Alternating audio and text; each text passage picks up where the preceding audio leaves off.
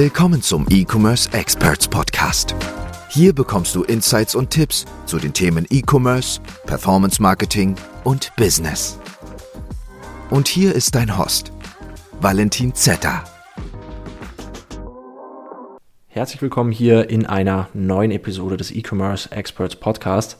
Mein Name ist Valentin Zetter und in der heutigen Episode möchte ich einmal über zwei verschiedene Anbieter sprechen, mit denen man die Möglichkeit hat, sich Werbeanzeigen ganz genau anzusehen, beziehungsweise generell alle Werbeanzeigen zu sehen, die auf Facebook und Instagram geschalten worden sind und sich dazu auch die Insights ansehen kann. Die genaue Bezeichnung für diese Art von Webseiten, für diese Art von Anbietern, fällt mir ehrlich gesagt gerade nicht ein, konnte ich auch auf Google nicht rausfinden. Wenn euch ähm, der Begriff einfällt oder ihr das wisst, schreibt mir gerne auf Instagram at valentin.zeta und ja, würde mich auf jeden Fall freuen. Es geht heute um die zwei Anbieter DroppySpy und AdSpy.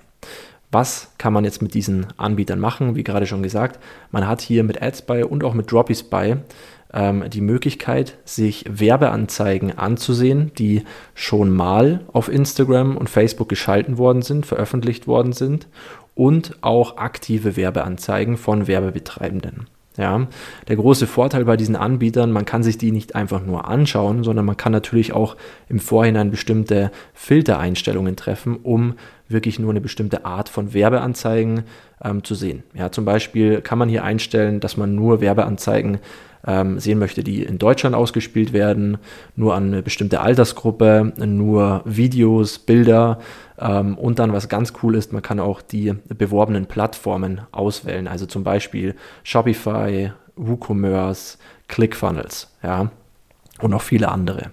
Das ist eben ein ganz großer Vorteil, weil so können wir ähm, aus dem Bereich E-Commerce zum Beispiel ähm, ganz genau rausfiltern, welche Werbeanzeigen wir jetzt hier auf diesen Plattformen sehen möchten. So, und jetzt kommen wir eigentlich mal überhaupt zum Inhalt dieser Episode. Ich habe nämlich diese zwei Anbieter jetzt die letzten Monate getestet, um einfach mal zu schauen, was ja hier besser funktioniert, ähm, generell vom Aussehen, Design, von den Einstellungen und natürlich auch ganz wichtig ähm, vom Preis-Leistungs-Verhältnis. Ja, warum diese zwei Anbieter? Es gibt natürlich noch viele andere Anbieter. Es gibt auch Dropship Spy und noch ein paar andere ähm, Anbieter, bei denen man im Endeffekt genau das Gleiche machen kann. Ich denke mal, das Prozedere hinter diesem, diesem ganzen Angebot ist eigentlich immer das Gleiche. Und wenn man halt sowas programmieren kann, dann ähm, kann man auch so eine Webseite aufbauen.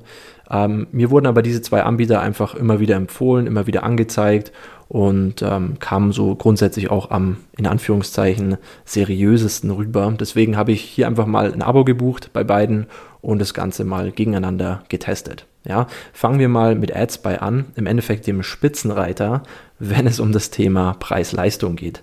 Ja, AdSpy kostet unglaubliche 149 Dollar im Monat, was ich ehrlich gesagt wirklich eine Frechheit finde. Ähm, natürlich muss man dazu sagen, ich glaube, AdSpy war einer der Anbieter, der am ersten auf diesem Markt ähm, zu finden war in Bezug auf ja, Werbeanzeigen, Insights ansehen und so weiter.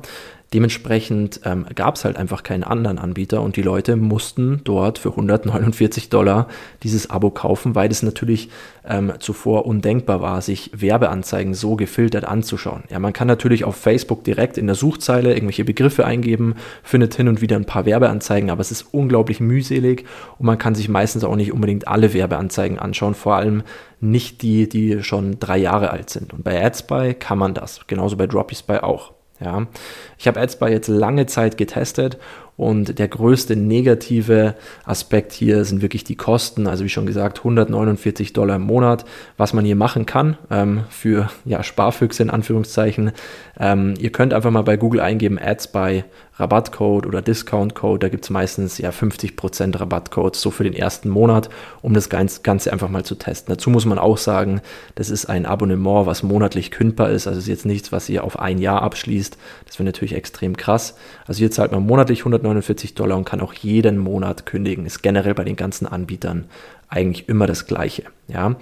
Ähm, ein weiterer Nachteil bei diesen ja, Ad-Spy oder Spy-Tools ähm, für Werbeanzeigen ist eigentlich immer, man kauft ja nicht einfach nur ein Abonnement für 149 Dollar und hat dann unendlich Views sozusagen, sondern man kauft eine bestimmte Anzahl von Views. So heißt es bei AdsBuy. Ja?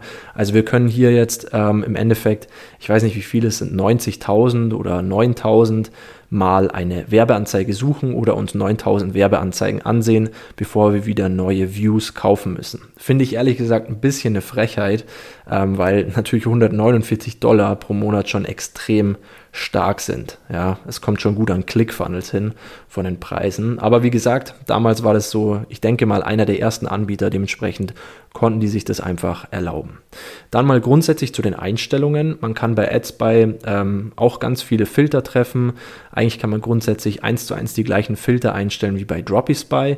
Ähm, man kann hier ja von Geschlecht, bis zur Plattform, ähm, welche Medien genutzt werden sollen, wie viele Likes, das Erstellungsdatum, das Datum, ähm, an dem die Ad das letzte Mal gesehen worden ist.